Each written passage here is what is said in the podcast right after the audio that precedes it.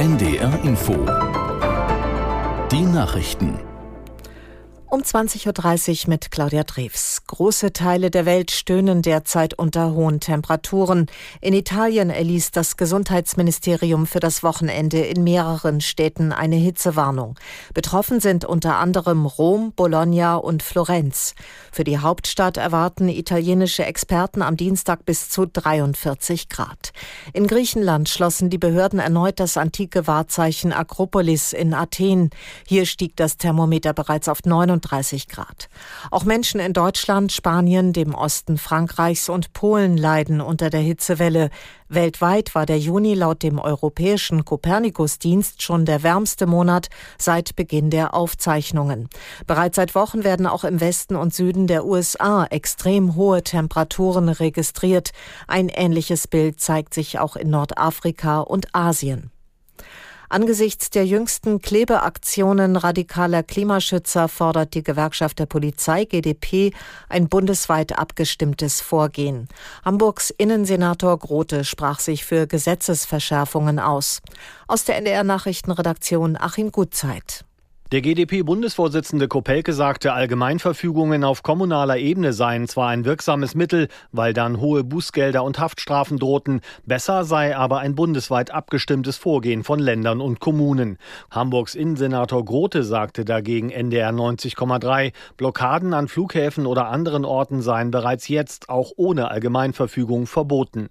Er plädierte deshalb für Gesetzesverschärfungen, so müssten Eingriffe in den Flugverkehr prinzipiell bestraft werden, unabhängig davon, ob ein Risiko besteht, dass Menschen zu Schaden kommen. Russlands Präsident Putin knüpft eine Verlängerung des Getreideabkommens mit der Ukraine weiter an Bedingungen.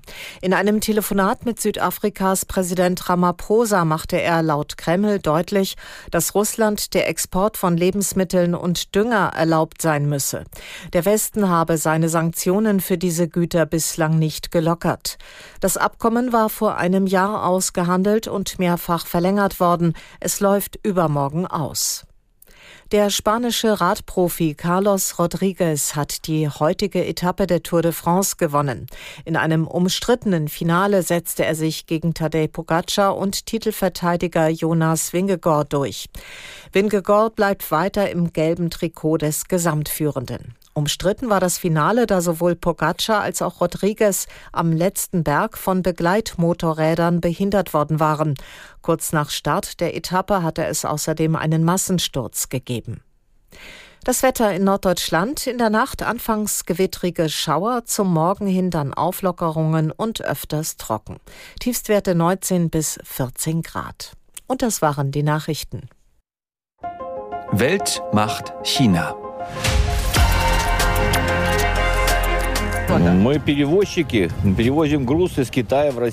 Wir sind auch heute wieder in China unterwegs, ganz im Norden diesmal, direkt an der Grenze zu Russland.